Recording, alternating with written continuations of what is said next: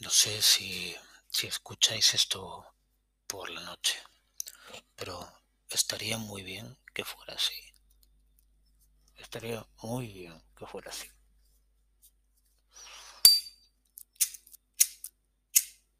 A ver. A ver. Me he quedado sin gasolina. Que viene muy bien para, para esta canción decir gasolina.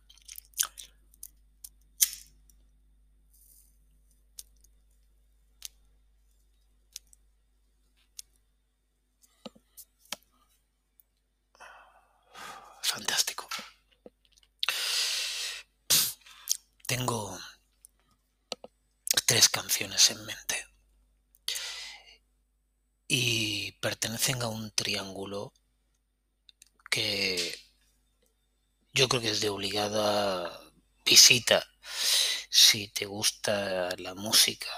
Bueno, yo englobo música popular, un, abanico enorme, ¿no? Va de todo lo... Diría que básicamente todo lo que no es música clásica.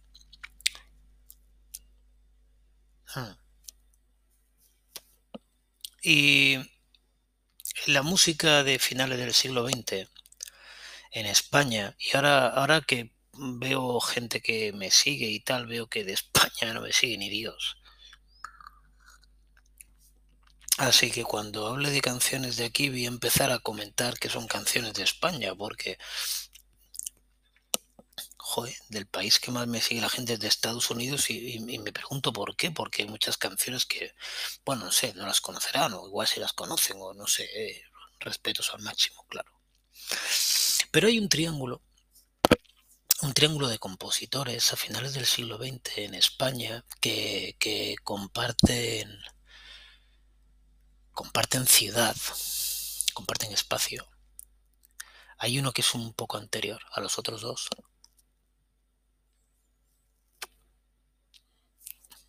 Los otros dos son más contemporáneos.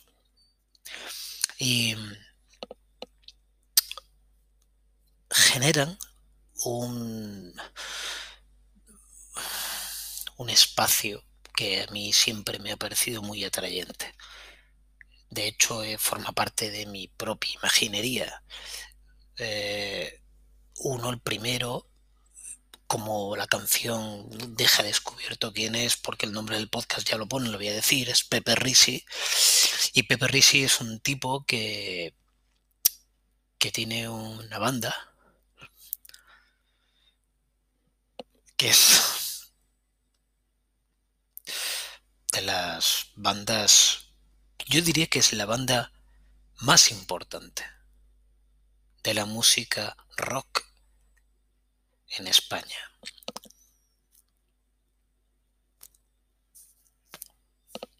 Me he quedado en la gloria. Digamos que eh, hasta, hasta antes de los Burning, y voy, voy a hacer una excepción. Otro día, si queréis, hablamos de esa excepción. La excepción que voy a hacer se llama Teddy Bautista. Si quito de medio a esta persona, para mí lo que había antes en España era un... Era un ejercicio de estilo. Era una copia. Era un... Vamos a hacer eso que hacen los demás. Pero desde el punto de vista, y claro, es que las distancias son relativas. Ahora lo podemos ver un poco incluso falso. Yo valoro mucho esa época, ¿eh? Valoro muchísimo esa época. Aquí, aquí van a venir canciones de, Fórmula Quinta, van a venir canciones de Los Bravos, van a venir canciones de Los Estudiantes, van a venir canciones de Los Ángeles, van a venir canciones de, de un montón de grupos que se lo hicieron muy bien en la España de los 60. Bueno, por supuesto que van a venir los brincos. Claro que van a venir los brincos. Pero cuando nacen los... es que iba a hacer una analogía un poco loca. Me estoy dando cuenta que, estoy entrando en un, en un, área que es un área que he vivido muy de cerca, eh, bueno, joder, muy de cerca. La he vivido más de cerca que otras áreas. Entonces eh, me toca y tengo mucho a decir. Y veo que aquí casi no me va a dar tiempo ni a escuchar las canciones y me meto en este triángulo de la muerte, este triángulo de las Bermudas. Eh,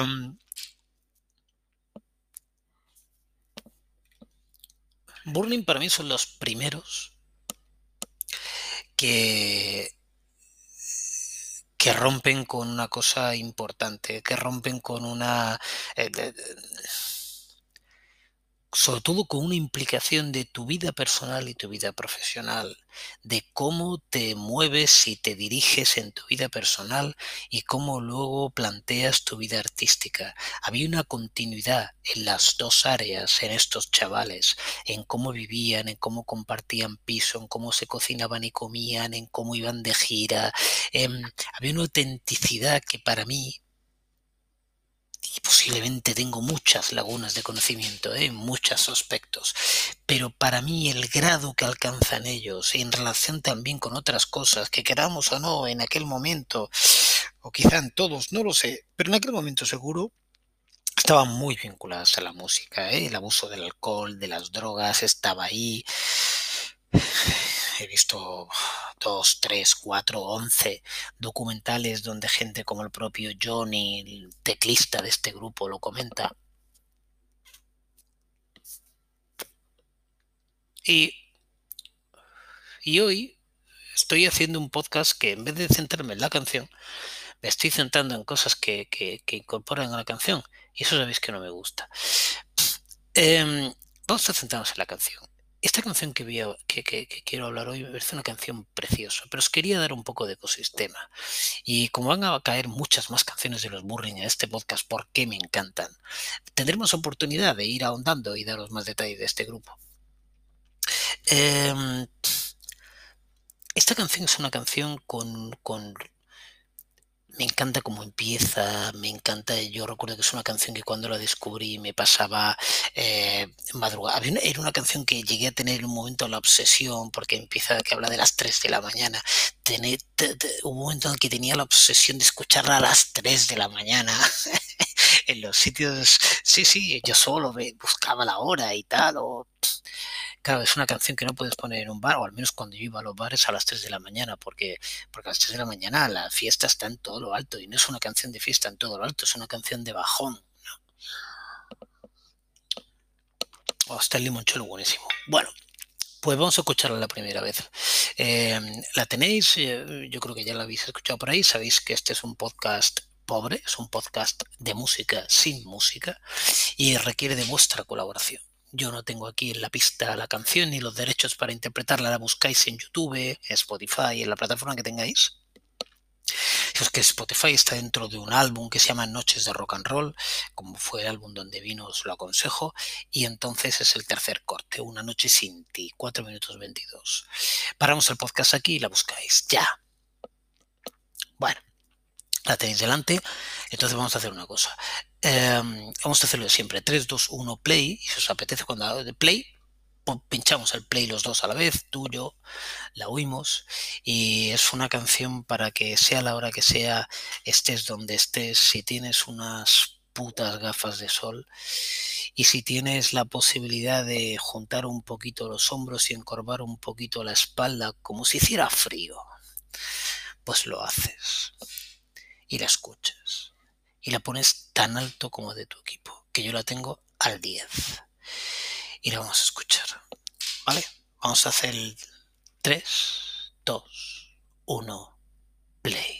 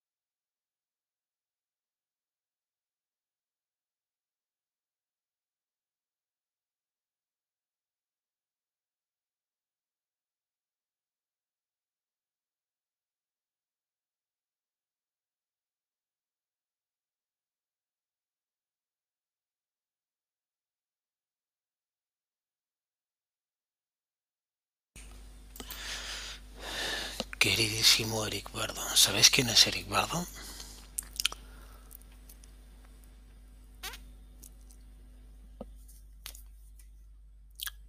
Bueno, no. Es que sea importante saber quién es Eric Bardon. Pero ellos hacen mención a, dos músicos, ¿no? Hacen mención a los Stones y hacen mención a Eric Bardon. Los Burning. Siempre los Burning con U, ¿eh? No los Burning. Porque entonces sabrías inglés. Yo no sé cuánta gente sabría inglés en el barrio madrileño de la Lipa en el año 79. No lo sé.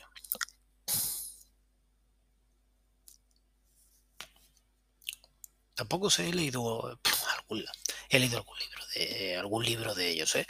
pero no sé, no sé si los Burning era una forma inteligente o, macarra de venir a decir los quemados. Me gusta pensarlo, pero no lo sé, no lo sé, no lo sé. Pero hacen esta canción, y esta canción no es de las primeras ni mucho menos, pero que harán de las primeras, que harán de las primeras porque me parece un rock todavía más urbano. Esto está pasado por una capa de producción, esto uf, está pulido, esto, ¿os acordáis? Bueno, no, no os acordaréis. Había un anuncio de un tío, un producto que brillantaba el cobre, que era un, era un pavo, una caricatura de un tío con una pedazo de boca y de dientes de estos, que le pega un boca o un cartón y te hace una visera.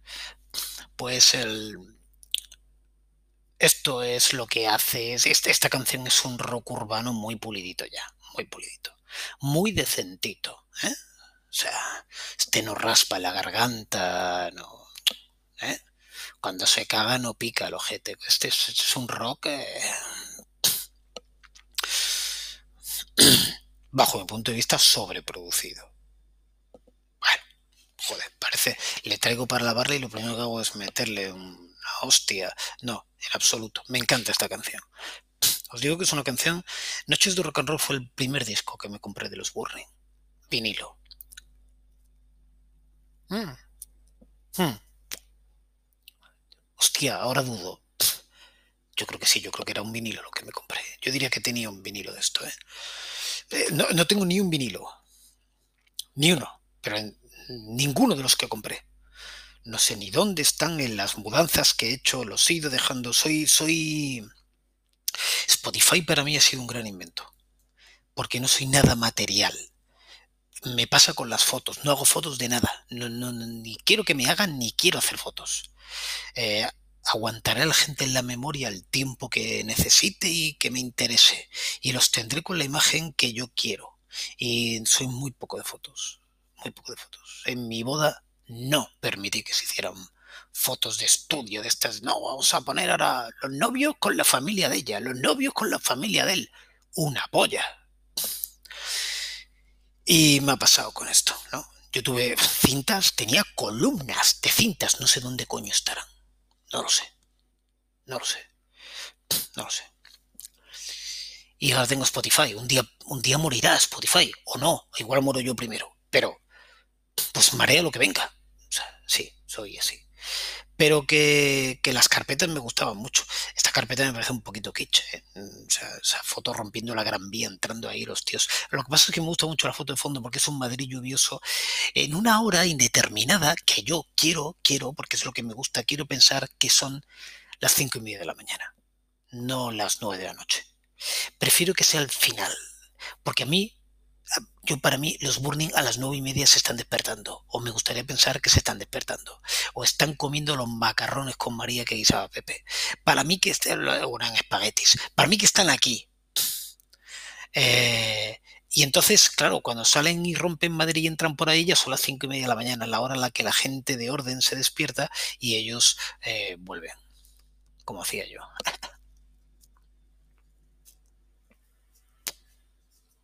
Es una... Que poco estoy hablando de la canción, ¿eh? Es una canción muy urbana. A mí el rock urbano me, me, me, es una debilidad. ¿vale? Es una debilidad, es un fetiche que tengo. Me encanta el rock urbano y me encantan los tópicos que meten las canciones, me gusta mucho cuando la gente, me parece que, involucra al que lo escucha en el proceso de creación. Esta persona que se desvela y coge la guitarra y se pone, otro día hablaremos de la guitarra del Pepe, y se pone a escribir y, y te lo cuenta, ¿no? o se desvela y escucha la radio. Yo que era tanto de escuchar la radio por la noche, digo, era porque ahora mi vida es bastante más ordenada y, si escucho la radio por la noche no ocurro, si no ocurro no tengo pelas, si no tengo pelas todo se va a la mierda. Pero era, era excepcional. Dando cuenta que hemos llegado a los 20 minutos y hablamos de 4 minutos y 22 de canción con lo cual no la voy a poner otra vez. Me voy a ahorrar hablar de cosas que me gustan mucho de esta canción, pero si no hago unos podcasts largos y escucharme hablar no es ningún placer. Eh, lo importante es que la canción, si os ha molado, si, si la habéis encontrado, os la pongáis. Y escuchéis el teclado que mete Johnny. Eh, Johnny está metido un teclado por detrás que hace que, que hace que sobreviva mucho la canción, es fantástico. Empieza con la guitarra, con la negrita del Pepe, el ahí hay un saxo que se mete por medio, que incorpora como un tema, era muy ochentero también, ¿eh? como un tema como muy sofisticado de noche de ciudad, que nos venía, yo creo que nos venía, era muy americano esto.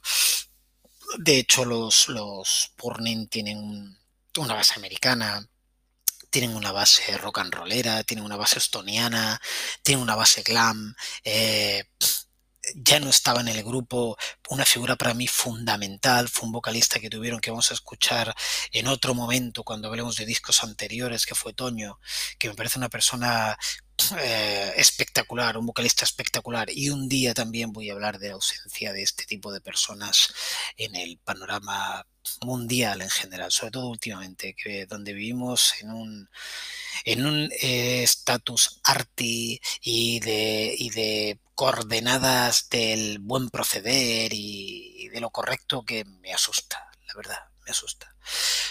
Eh, como digo, no lo voy a poner otra vez, ya estamos casi en 21 minutos, volverla a escuchar y os aconsejo que escuchéis esa voz tranquila cantando la canción, que os situéis. Es una canción que se disfruta cuando uno se sitúa y si os vale como punto de partida, creo que los Burning es un grupo que os va a sorprender. ¿Eh? Burning.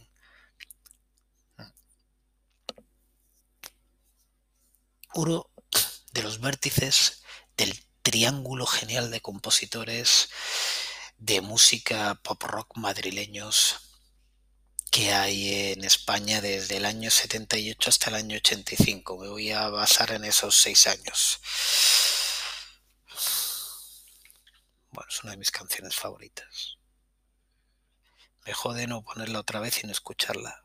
Pero nadie me prohíbe, ¿no? Repetir un podcast o la misma canción. Gracias. Besos a todos. Buenas noches. Chao. Adiós.